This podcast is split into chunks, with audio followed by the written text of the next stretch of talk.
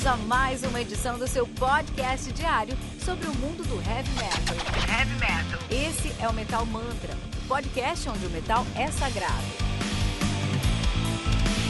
Apresentação: Kilton Fernandes.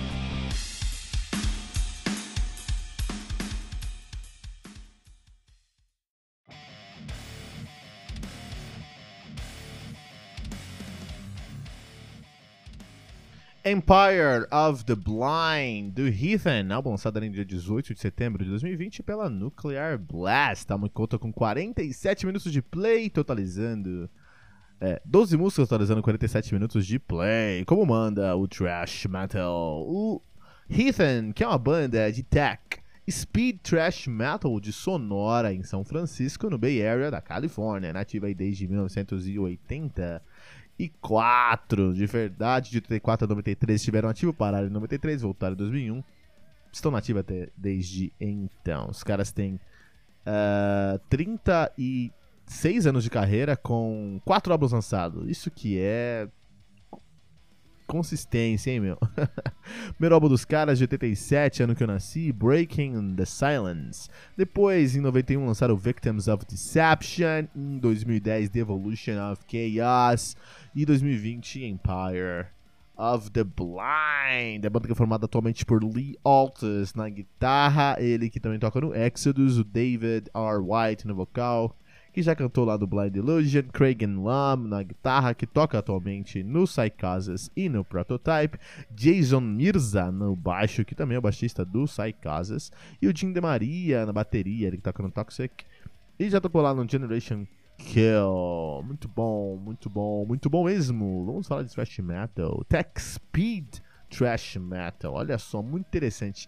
É, sem mais delongas, vamos focar em cinco discos de Tech Trash para você. Vamos começar com o nosso querido uh, Omega Wave. Omega Wave do Forbidden, o álbum mais recente aí do Forbidden, né? Álbum lançado no dia 22 de outubro de 2010, já faz 20 anos, já faz 10 anos aí, olha aí, cara álbum conta com 12 músicas, atualizando uma hora e um minuto de play. O Forbidden, que faz um tech trash battle. Os caras são de Hayward, da Califórnia. Atualmente, atualmente eles estão em pausa, estão na ativa desde 87. De fato, de 85 a 87 eles assumiram o nome de Forbidden Evil. Em 87 assumiram o nome de Forbidden. Estiveram na ativa de 87 a 97, pararam em 97, voltaram em 2001, onde eles assumiram o nome de Forbidden Evil novamente. Pararam em 2001, voltaram em 2007 com o nome de Forbidden. Estão na ativa desde e pararam em 2012. Não sei se eles voltam agora, né? Maluquice né? Maluquice. Os caras têm uma discografia bem interessante, recomendamos o mais recente deles. De fato, o Omega Wave de 2010, banda formada por Craig Loticero na guitarra, que já tocou lá no Death ao vivo, cara. Olha a moral dele aí. Russ Anderson no vocal uh, e Sasha Horn na bateria, cara. Ele que já tocou no November's Doom grande moral dos caras aí, né? Muito legal, muito legal. Já tocou ao vivo pro Heathen aqui também. Muito bom, muito bom. Mais um álbum aí pra vocês você se deleitar com o tech trash metal. Artillery, né? Artillery, cara. Vamos falar sobre o debut dos caras, né? É... O Fear of Tomorrow. Fear of Tomorrow, lançado no dia 9 de agosto de 85, né?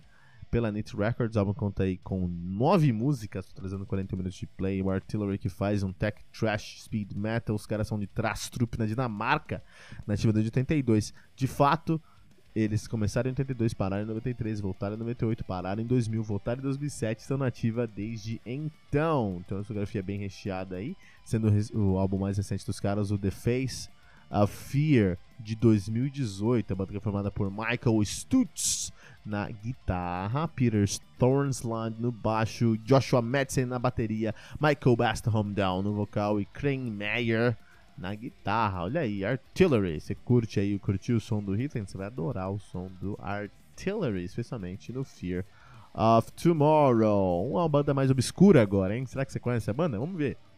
Think This do Toxic, né? A banda é o Toxic e o álbum é tem que ver, a capa é muito icônica, cara. Uma capa muito icônica, é muito legal essa capa aí, né? bem nos 80. Esse álbum foi lançado no dia 13 de outubro de 89 pela Road Racer Records. O álbum conta com 12 músicas, atualizando 53 minutos de play. O Toxic faz um tech speed thrash metal, são de Westchester, na Nova York, então são do outro lado lá. Os Estados Unidos estão nativa, a, a, ainda nativa, né? De fato, eles começaram em 85, sob o nome de Tóquio, em 85 mesmo. Eles mudaram o nome pra Toxic, eu não sei qual o nome é mais. Xoxo, né? e estiveram na ativa de 85, de 85 a 92, pararam em 92 com o surgimento do grunge que matou todas as bandas ali do Bay Area, né? Matou também aí o trash do outro lado do país, o trash nova-iorquino do Toxic. Os caras voltaram em 2007, né? Pararam em 2007, voltaram em 2013 e estão na ativa desde então. Uh, só tem dois álbuns lançados, o World Circus e o Think This. Eu vou recomendar o Think This de 89, a banda é formada atualmente por Josh Christian na guitarra, né? Uh, Jim DeMaria na bateria, ele que é o baterista também do Heathen, toca lá no uh, Toxic também. Shane Bolos no baixo, toca no Slam. Slam One Down, Ron Iglesias no vocal e na guitarra, toca lá no File. E tem o Eric Van Druten na guitarra também. Legal, muito trampo, né? Mais dois álbuns aí pra vocês. Esses aqui eu acho que vocês vão conhecer, que são álbuns mais icônicos. Então a gente tem aí o Collision Course, que adivinha, vou dar três segundos pra vocês pra falar quem que é banda, vocês sabem que vocês são ouvidos há muito tempo, né? Collision Course é um álbum de quem?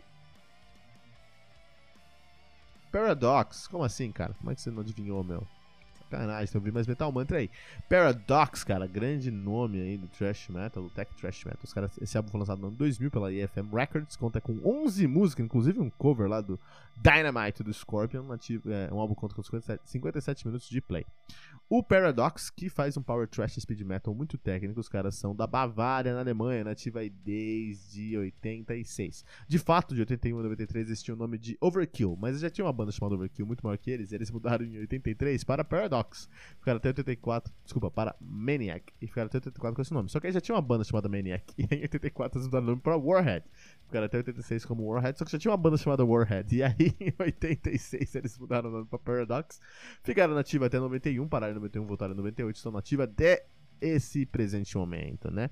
Collision Course é o terceiro álbum dos caras de, do ano 2000, mas o mais recente deles é o Pandia, Pandia de 2016, banda formada por Axel Blaha na bateria, Charlie Steinhauer lá do Exorcist no vocal na guitarra, Ollie Keller no baixo e Christian Minzer na guitarra, ele que é o guitarrista do Alkaloid, pessoal, Alkaloid aí, cara, um dos grandes nomes, um dos grandes nomes do uh, do heavy metal hoje em dia. Temos, ele também toca ao vivo pro, pro, pro Sirius Black e já tocou pro Night Rage.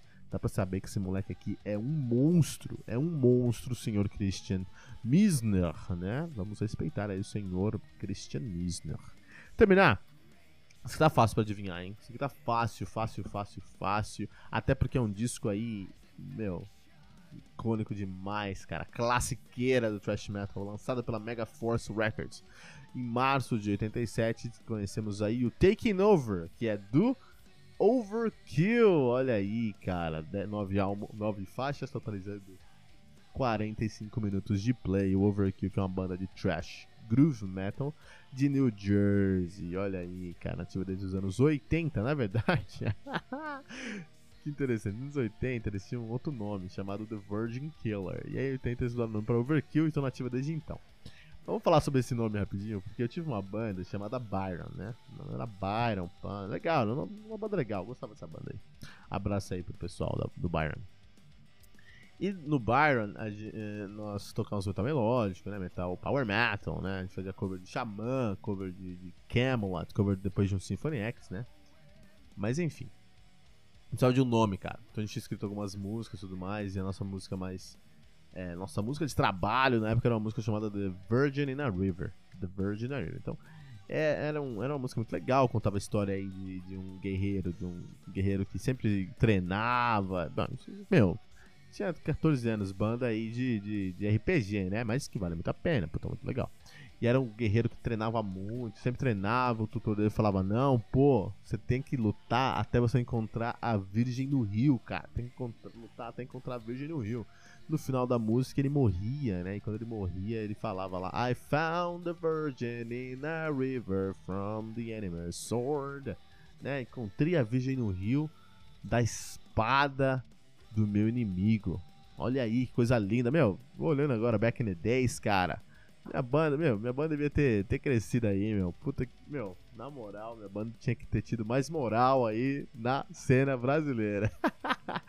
Enfim, e a música era essa, né? Então, com essa música aí, nessa pegada, a gente falou, puta, a gente precisa é, de um nome aí que tenha uma pegada com isso aí. E aí a gente pensando vários nomes, numa reunião lá, várias coisas, o guitarrista da banda, um grande amigo nosso, Cleiton Oliveira. Hoje ele toca. Eu vi ele toca fazendo um cover esses dias aí no violão de. Puta, nem lembro, mas é uma coisa bem zoada, né? Mundo, mundo acaba com todo mundo, né, cara? O mundo aí dobra tudo. Os caras. To... O cara tocava Virgin na, na River quando era moleque, hoje tava tocando, nem sei o que. Mas enfim, abração, Cleiton. Sabe que você mora no nosso coração. Não é ouvinte do Metal Manta. Você acredita nisso, pessoal? Querendo Deus Pai. O que acontece? Numa reunião lá, a gente conversando sobre qual nome íamos colocar na banda. E esse amigo fala: Ah, meu, acho que o melhor nome que a gente poderia colocar é, é Virgin Swords, cara. Virgin River, Animal Sword, aí, Virgin Swords. Espadas virgens. aí, cara, a gente pensou, meu, imagina cinco moleques subindo num palco.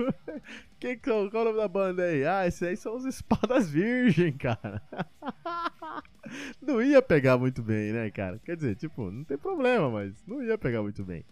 Acho que é uma coisa que aconteceu aqui com Virgin Killer, meu. Virgin Killer também aconteceu umas coisas. Os caras falam, puta, que são esses caras? Esses caras são os assassinos virgens.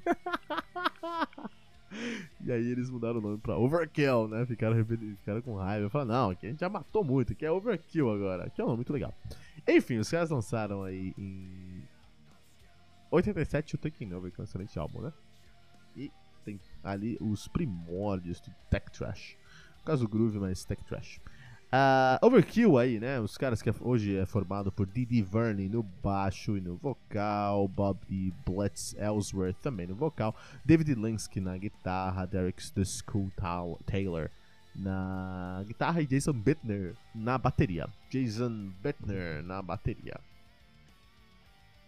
E pra você que tá ouvindo aqui o episódio, tá falando, puta, quero escutar esses álbuns, cara, quero escutar esse som aí, eu quero correr atrás desse som, mas não tá ligado onde é vai encontrar não consegui anotar o que você está falando, você fala muito estranho, aí você fala pra dentro, não consigo entender o que você tá falando. É, é só entrar no nosso site metalmantra.com.br, né? Também sempre entrou lá metalmantra.com.br. Você entrou lá no cantinho direito, inferior direito, vai ter uma bolinha do Messenger, que é uma é, pode demorar um pouquinho, alguns segundos para mim, vai abrir para você, ou no seu celular, ou no, no, no, no, seu computador, não tem problema nenhum. E aí você clica nessa bolinha aí, e você vai ter acesso ali ao nosso, ao nosso, nosso mordomo do Metal Mantra com todas as, as informações de todos os nossos episódios, inclusive desse aqui, cara. Inclusive isso aqui. Então você clicou lá nessa bolinha aí do Messenger, você vai encontrar aí essas informações. Então deixa lá, é só clicar em, em extras, dos, extras do podcast. É, você não precisa entrar com o seu próprio login. Você, é, é, do Facebook, então você pode entrar com o, seu perfil do Facebook. Ah, que eu não gosto do Facebook, eu não uso Facebook, eu não tenho Facebook. Não tem problema. Só clicar lá em continuar como guest, continuar como convidado. Você não precisa dar nenhuma informação sua. Você tem todo acesso ao nosso conteúdo. Que pra gente é o que importa. Você ter acesso ao conteúdo. Clicou ali é, em extras do podcast, você vai encontrar o show notes. E aí no show notes você encontra esse episódio aqui certinho, sem problema, nas resenhas. E vem, vem saber, vem, vem ouvir esses discos e muitas outras coisas que eu vou postar sobre esse episódio lá no nosso mordomo no Facebook. Então não deixa de dar uma olhada lá no metalmantra.com.br, cara. Muito legal. Vamos falar aí sobre Hitten, né? Então o que acontece? É, nessa, nesse disco aqui, os caras estão muito mais maduros no som deles, traz uma sonoridade muito mais, muito mais limpa, cara, cristalina, né? E no trash, tão importante quanto o peso do riff é a métrica da composição em geral. A métrica é muito importante para o thrash metal. Eu vou falar sobre isso mais tarde, mas é muito importante como os caras conseguiram manter aí um ritmo muito consistente em todas as suas composições desse disco. Quando a gente olha para esse trabalho finalizado, olha para ele inteiro, assim, a gente consegue ter uma dimensão de como esse disco foi bem feito, cara a gente colocar um, um metrônomo nesse disco, cara, vai bater assim, dead end, cara. Vai bater certinho do começo ao fim, cara. Isso é muito legal. A, a bateria desse disco é muito firme, é modesta, mas é muito firme mesmo. Mas é, é, é, pesado, cara. É pesado, é muito bem feita mesmo, né? O baixo tá colando tudo, que por si só eu acho que é uma opção segura. Mas nesse disco em si aqui, eu acho que não é algo muito ruim, não, cara. Acho que você tem duas guitarras tão riffs tão valorizados, você tem que dar uma valorizada nesse riff mesmo manter um baixo mais modesto, né? Tentar trazer mais o corpo ali, né? É, tem que ter essa noção de até onde eu, eu vou contribuir para a qualidade da minha banda, até onde eu vou contribuir para o meu próprio portfólio. Eu acho que aqui é, ele tomou uma boa decisão, o baixista tomou uma boa decisão mesmo, né? Um, eu escutando a discografia do Rita, que é uma banda bem clássica aí do, do tech trash, do trash metal da Bay Area aí. Logicamente não tá no Big Four, até porque é uma banda muito inconsistente, foi voltou muitas vezes e tudo mais. Menos do que Megadeth, mas foi voltou várias vezes. Mas é interessante a gente notar aí que quando escuta os primeiros discos dos caras, dos caras, a gente vê que é uma banda que tinha muita, muitas ideias legais. Eles tinham boas ideias, as coisas eles sabiam onde eles queriam chegar, mas a produção sempre deixava a desejar, eles nunca entregavam um som aí que realmente funcionasse, né? Breaking the Silence 87 é um disco muito bom para 87, mas escutar hoje, hoje, escutar esse álbum hoje, cara, é difícil, cara. É muito difícil. Então eles precisavam de, de maturidade musical aí. E eles conseguiram desenvolver essa maturidade aí e chegar no Empire of the Blind com um álbum musicalmente muito maduro, né? Eles entregaram o disco aí na sua melhor forma. Esse disco é um tapa na cara aí de, de, de, de discos de bandas como Ozzy, como Metallica, até como o próprio Sepultura, né? O thrash metal em si é a vertente mais consciente do metal. E, quando está falando aí é, é, é, é, sobre thrash metal da Bay Area acaba sendo, é, dependendo da banda, ela acaba sendo ainda mais crítica, né? Então, por exemplo, tá, quem escuta Power Metal tá ligado aí que você já discutiu toda a biografia tolkieniana aí, né? você escuta Toner, cara, Stoner, você, tá, viaja pelo universo de Lovecraft. É, se você escuta gótico, você deve colecionar aqueles livros de Wicca, de banca de jornal, né? Agora, se você escuta thrash metal, você lê os jornais todos os dias pela manhã. E não fica quieto. Né? Então o que acontece é que o Hitler, eles leem o jornal, eles não ficam quietos, eles trazem esses assuntos para o cenário do som deles. Eles escutem a realidade, sendo assim, não tem nada que me surpreende que o Hitler tenha uma crítica bem acentuada, por exemplo, ao descaso da crise dos imigrantes na Europa de alguns anos atrás, lá quando você vai escutar Sunny My Hands, ou vai assistir o vídeo de Sunny My Hands, que até tá lá no nosso modelo no Metal Mantra também, né, metalmantra.com.br. É, imigrantes que é, Ninguém fala, mas eles pararam de falar dos migrantes que eles estão detidos num campo de concentração na Turquia até hoje, né? Mas enfim. Tem uma música chamada Blight, né? Que eles criticam a praga da corrupção generalizada no sistema político, cara. Muito legal. É muito legal mesmo, né? Que compara aí com uma praga em plantações. Né? E tem o Empire of the Blind, que os caras criticam o sistema judicial, não só americano, né? Mas do mundo inteiro, que funciona para defender, para se defender e expulgar qualquer com que não se encaixe no sistema, cara. É, eles fazem isso de uma maneira muito inteligente, esse disco, até suscitando aí parâmetros anarquistas, cara. Eu achei muito interessante essas críticas sociais. Tem uma crítica social no item muito aguda mesmo. Tudo isso maquiado com uma, uma sonoridade muito madura, muito, muito boa, né? Trash metal esse ano pra ralar tá difícil. É, as críticas são bem ousadas e são bem diretas. Se fosse a gente tivesse aí um país com menos liberdade de expressão, esse disco não ia sair. Mas graças a Deus, tá aí no Brasil, né? E estamos nos Estados Unidos, esse disco saiu nos Estados Unidos, né? É, a gente tem o privilégio de ter acesso a discos assim. Realmente, esse disco não sairia em lugares onde tem uma repressão, uma censura. Não tem como sair esse disco, porque é uma crítica muito agressiva mesmo, né? Cada faixa aqui tem uma crítica mais agressiva que a anterior e uma sonoridade mais agressiva do que a anterior. Mas tem uma carga melódica muito grande que faz com que o disco seja muito confortável e convidativo. Você queira escutar esse disco do começo ao fim, cara. É, vou escutar alguns discos de death metal e, meu, no terceiro minuto eu já tô, meu, é muita pancada, muita porrada. Porque não tem dinamismo. E aqui eles têm muito dinamismo, né? É impressionante que esse conceito aí se tornou muito original, né? Porque, apesar de muita gente estar tá falando sobre isso aí, geralmente a galera ataca um político, geralmente a galera ataca um culpado. E aqui não, aqui eles estão atacando a classe política como um todo. Eles não atacam uma figura, cara. Isso lá na Califórnia deve ter sido aí um, um, um pecado pro Hitler, né? Porque se você está na Califórnia, você tem duas coisas que você tem que odiar. Primeiro é, é glúten e segundo é o Trump, cara. Essa é a realidade, né?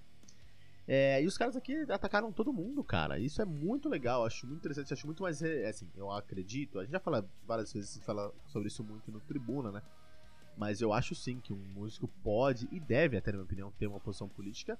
E ele deve ter essa posição e pode, se quiser, se achar confortável. Se não quiser confortável, também não tem. Eu acho que ninguém é obrigado a nada a compartilhar a sua opinião política. Agora, eu acho que a sua opinião política não pode ser com, com, confundida com uma campanha política. Eu, eu acho que o Tom Morello, por exemplo, eu, eu acho que ele tem todo o direito e mais, ele tem até um dever de compartilhar a sua opinião política porque ele é cientista político, né? Ele estudou ciência política também. Então, é, no caso dele, eu acho que ele tem um dever de compartilhar, compartilhar mesmo a posição política dele. A visão política eu acho que é excelente, tem que ser mesmo. Agora, quando ele pega o Prophets of Rage, vai fazer uma, uma, um, um, um, comício pra Hillary Clinton, aí eu acho demais, cara. Aí eu acho que é um problema. Porque imagine se fosse o contrário. Digamos que no universo paralelo aí, o, o, o Tom Morello fizesse é, suas críticas políticas e fizesse, o que é ok, eu concordo, e fizesse um, um comício pro Trump, cara. Será que o pessoal ia gostar? Ia se sentir confortável? Então é difícil aí quando, o, quando alguém toma um lado tão escrachado, né? A gente tem aí, eu sempre uso o exemplo do LeBron James, que é um crítico do Donald Trump muito ferrenho, e a galera fala, beleza, ele tem o direito mesmo de criticar e de falar e de ir pra rua. Ele é um jogador de basquete, muito famoso, e tem uma crítica política e usa a voz dele. Eu, particularmente, acho ótimo, pode fazer. Só que eu acho que o fato dele fazer isso dá o direito para todos os, os, atletas fazerem isso. E o Nenê Hilário, grande atleta do Brasil, né? Que joga na NBA. É, hoje tá no final da carreira aí, mas ele é um, um, atleta incrível, né? Nem sei que time ele tá, acho que ele tava no Washington Wizards, não sei onde ele tá mais. Enfim, ele é um grande apoiador do Bolsonaro. Por quê? que o LeBron James pode fazer uma crítica ao Trump e o Hilário não pode fazer um apoio ao Bolsonaro, entende? Então, assim, por um lado, eu acho ótimo, cara. Você tem que ter sua posição. E o Ethan tem a sua posição e deixa isso bem escrachado. É... Agora, por outro lado, eu acho que é sempre muito arriscado para um artista, e eu já não concordo tanto, quando ele veste uma camisa. Eu acho que você pode ter sua posição, pode compartilhar a posição, tem que conscientizar mesmo, isso tá certo. Mas vestir uma camisa. É, antes que você veste uma camisa, você tem que aceitar que outros artistas vistam camisa também. E aí, cara, talvez um artista mais popular vista uma camisa que a gente não goste tanto, né? Eu acho isso um problema, cara. É. Enfim. Então, recentemente aí, o Felipe Neto, por exemplo, aí ele foi, foi na online e falou: Olha, cara, quem não se posiciona politicamente não faz contrato comigo. Então você quer ter uma relação comercial comigo, profissional, você tem que se posicionar. E o, o, Felipe Neto é um dos maiores críticos ao governo Bolsonaro hoje em dia. Eu acho isso excelente, cara. É um cara que tem um alcance enorme, eu acho importante ele ter uma posição e compartilhar a posição dele. Mas olha que perigoso, porque no momento que ele chega e fala, ó, oh, você quer ter um contato comercial comigo, você precisa ter uma posição política. Logicamente, a posição política que ele quer é, ser, é, é uma posição que seja aí é, é, é, coerente com a posição que ele tem. Só que aí, uma coisa que ele.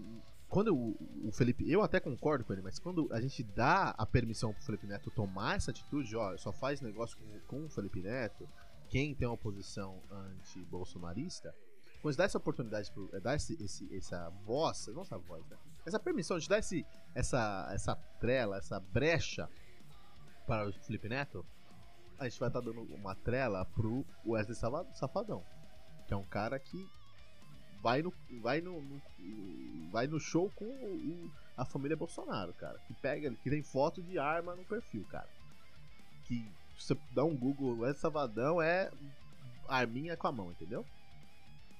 E aí? Esse é o problema. Por que, que o Felipe Neto pode e por que, que o Wesley Safadão não pode?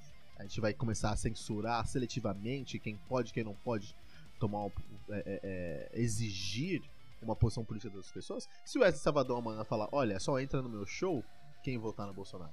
E aí? Se a gente. Eu acho errado. Eu acho totalmente errado. Mas por que, que o Felipe Neto pode e ele não pode? Você entendeu? E se a gente vai pro meio sertanejo, todos esses grandes sertanejos são apoiadores do governo. Quem será que tem mais alcance? Felipe Neto sozinho ou todos os artistas sertanejos que dominam o mercado hoje? Então acho que sim, um artista. Por, isso que eu, por que eu tô falando muito sobre isso? Acho que eu nunca cheguei a falar de política tão abertamente aqui no Metal Man. Porque eu acho que o Ethan teve um discurso mais benéfico para a, a, o cenário político hoje em dia, em 2020, do que todos os tweets do Misha Mansur e do, e do Tom Morello, cara. Sabe? Porque é, a discussão do Rita, né, meu, tá, essa classe política, acho que tá em Blight lá, essa classe política é um câncer, essa classe política é uma, é, é, é uma praga. E essa classe política tem que ser extinguida, extinta. E eu concordo, absolutamente, cara. É, isso, é essa a minha posição, na verdade. Até tô sendo, até passando dos limites que eu metamoto, compartilhando a minha posição. É isso que eu acho. Eu acho que é, é, os dois lados são igualmente podres e, e, e, ridículos e precisam ser extintos. A gente precisa repensar a política de um outro modo, de outra maneira, porque é, do jeito que tá, não funciona. Já viu a prova que não funciona, entendeu? E, e, e o tra traz essa discussão. Uh, Adrenaline Mob, We the People, aí do, do, álbum We the People agora do ano passado, acredito, né? Aqui. É, do ano passado, de dois, não, 2017 aí, ó. O, o Mob, logo após a eleição de Donald Trump, né? O Adrenaline Mob foi lá e fez um disco falando sobre. Totalmente é uma crítica realmente aí à, à eleição de Donald Trump. E ele colocou lá uma caveira, que é sempre o mascote deles, num palanque com, a, com o chapéu lá do tio Sam, né, metendo ao Donald Trump. Um anjinho uma mulher anjinho de um lado, uma mulher, uma mulher capetinha do, do outro, e as duas igualmente negativas, igualmente maléficas. E é isso, cara. É essa a discussão. Então, na verdade, deixa eu falar aqui. We the People do Adrenaline Mob trouxe, uma trouxe mais benefícios para a discussão política de 2020, a discussão política do heavy metal, dentro do heavy metal, do que toda a discografia do Tom Morello, cara. Porque o Tom Morello, eu concordo com a opinião dele, quando ele vem falar, meu, esse, o povo hoje não tem acesso a gente tem que trazer acesso, a gente tem que trazer apoio, a gente tem que criar medidas que, a, que criem acesso e apoio. Adoro, tá certo, Tom Morello, concordo com você. Mas você vai lá e faz um, um, um comício para Hillary Clinton, cara. Hillary Clinton que abertamente nos anos 90 fez uma campanha contra, contra negros, contra negros na, na, na faculdade, cara. Isso não é algo que eu acredito, é algo que eu sei, que eu tava lá quando Clinton era, era, era presidente, cara. E aí você, Tom Morello, vai fazer alguma campanha para ela? Ah, não, mas agora ela mudou, agora ela é mulher, uma mulher empoderada, ela era vivia ali sob a chancela do marido. É ridículo, cara, é ridículo, entendeu? Então assim, Tom Morello, vem conversar comigo aqui, vamos sentar e vamos conversar. Eu acho que você tem que ter sua posição política, você precisa, até por você ser um, cientista político, trazer uma, um, um, tom mais político no, no, na sua vida em si. Parabéns mesmo, fico muito feliz pela sua posição. Mas eu acho que vestir a camisa é perigosíssimo. Perigosíssimo. E se você veste a camisa, o Ted Nugent pode, ser, pode vestir a camisa. Isso. E você não pode falar nada. O Ted Nugent veste a camisa você não pode falar nada. Ou Tom Brady.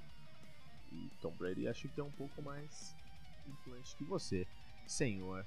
Tom Morello, vamos parar de falar de política? Acho que eu vou ser cancelado aqui depois desse, desse episódio. Na verdade, quero saber sua opinião, pessoal. Ó, Quero saber a opinião do Arthur Pieroni, quero saber a opinião do, do, Fábio, do Fábio Cruz, quero saber, ouvir a opinião do Marcelão Barreto, quero ouvir a opinião do Jenson Levi, quero ouvir a opinião de quem mais aí? Do Piva, quero ouvir a, a opinião da Gis Studio Tal, eu quero ouvir sua opinião aí. Quero esse post aqui, eu quero que, que tenha muitos comentários, eu vou comentar também aqui. Quero saber a opinião de você. Max Campos, você que tá aí em Boston, Massachusetts, agora, traz sua opinião também aqui pra gente, tá bom? Quero saber sua opinião sobre o, o, o, o Ted Nugent, Tom Brady. Vamos falar aí, Tom Brady ou Tom Morello? Tom Brady ou Tom Morello? Morello, Morello versus Brady. Quem tá certo e quem tá errado? Essa é a discussão. Deixa aqui no comentário mentalmantra.com.br. Continuando falando de Hitten, porque aqui é o episódio de Hitten, esse é o problema que eu não gosto de falar de política no podcast, que a gente começa a falar sobre várias coisas, não fala sobre heavy metal, que é o que a gente tem que falar mesmo, né?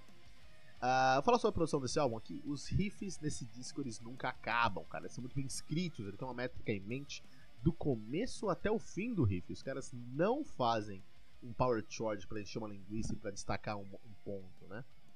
Toda a convenção desse disco aqui tem um trabalho especial. Toda a convenção tem um trabalho especial aqui, né? É um disco que realmente traz aí muita. Uh, uh, traz um excelente é, é, é, parâmetro pra gente que tá ouvindo aí o disco. Nos deixa até um pouquinho mal acostumado, né? É, o vocal traz um elemento melódico que vale muito a pena, né? E ameniza o, riff do, o, o, peso dos riffs, né? Isso é muito bom, que tem esse contraste, a gente consegue harmonizar essa questão. De fato, os riffs estão todos controlados dentro da sua métrica aqui, o que parece é, é, um, fazer um disco mais de groove metal do que um disco de, de thrash metal. O groove metal, uma das grandes características aí na meiuca, na boca miúda do heavy metal, é o uso de, de do, do, sino da condução. Então, o groove metal usa muito o sino da condução que é para marcar a, o tempo, né? E porque todos os riffs têm que estar tá muito certinho no tempo ali. O groove metal é um, um, um estilo dependente, muito, muito dependente da, dessa precisão métrica, né? E é o que o Ritter faz aqui, então em alguns momentos eu até penso, eu consigo sentar aqui e falar, puta, mas isso aqui é meio groove metal. Mas não é, é tech, é tech trash, mas ainda tem uma grande. Parece muito groove metal alguns elementos, né? Ah, e é um grande exemplo de síntese aqui, né? Cada música aqui, desse, cada música desse álbum tem 7, 8, 9 riffs diferentes. É, então eu que eles deveriam estar ali para trazer dinamismo, para trazer coisas novas para a banda. Não, e não são fases, não são momentos repetitivos ali para deixar as músicas chatas de tocar. A pior coisa que você está fazendo é você tá tocando e você fazer o Cara, isso já aconteceu algumas vezes no ensaio, é uma merda, cara. A música tem um problema quando você faz isso, cara. E o Hit ainda mais contra isso. É, eles trouxeram muito dinamismo pra sonoridade deles e é um disco sem barriga, cara um salve especial pra masterização desse disco, que tá assim, de outro planeta, cara. De fato, eu não encontrei um disco de thrash metal com a masterização melhor em 2020. Todos os, os instrumentos estão muito cristalinos e os, os, timbres estão animais, cara. As guitarras são ardentes, elas pegam fogo, elas estão com aquela sonoridade bem ardida mesmo, traz um corpo na produção. Cada tremolo picking desse disco aqui podia derrubar uma casa. Eles têm essa sonoridade mesmo de ponto .50 metralhando mesmo, né? A bateria tá muito bem produzida, ela tá um, um, um, um, volume abaixo mesmo do que a gente espera de outras baterias de thrash metal, mas não incomoda. Acho que faz bastante sentido ali. É porque eles querem valorizar aí o, o, o, o riff mesmo, né? Mas dá pra escutar cada um dos lados do, do, do bumbo, dá pra escutar a caixa perfeitamente, é um trabalho de mestre, né? O baixo não existe, é muito difícil escutar o baixo nesse disco aqui, cara. Eu tô com o G4 Pro Deadfire e, ligando o vibe, aumentando o volume, não dá para escutar nem o baixo colando, cara. Então, assim, é um problema, isso é um ponto negativo. Mas, assim, cara, é uma decisão, né? Uma decisão, né? Decisão. Faltou, e se tivesse um, groove, um baixo mais presente, talvez seria aí um baixo de groove metal, né? Olha aí. É, eu acho que aqui que os caras quiseram se aproximar do thrash metal, né? E trazer ainda mais valor ao seu som gente de uma perspectiva aí é, é, de composição, cara. É um disco muito, muito, muito bem composto, cara. Então aí, no final do dia, os caras têm alguns discos que tentaram trazer um, um thrash metal é, bem definido, bem técnico. Finalmente conseguiram. Quando eles começaram a fletar com groove metal, eles conseguiram resultado aí. E até traz alguns momentos aí de power metal, no refrão, daí, no refrão do, do, do, do, do In Black. Lembra muito aí o, o vocal do Mystic Prophecy, cara deram essa flertada e isso olhou para fora, olhou para fora do umbigo e eles conseguiram encontrar a sonoridade que eles estavam buscando. Isso é maturidade musical, parabéns para o Ritan, né? Ah, e você gostou dessa guinada ao groove que o Ritan tomou nesse disco? Tá.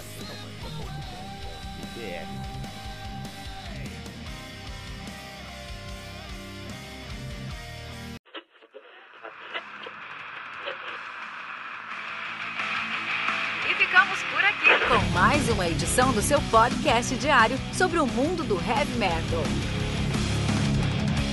Esse é o Metal Mantra, o podcast onde o metal é sagrado. Não esqueça de deixar seu comentário no nosso site metalmantra.com.br.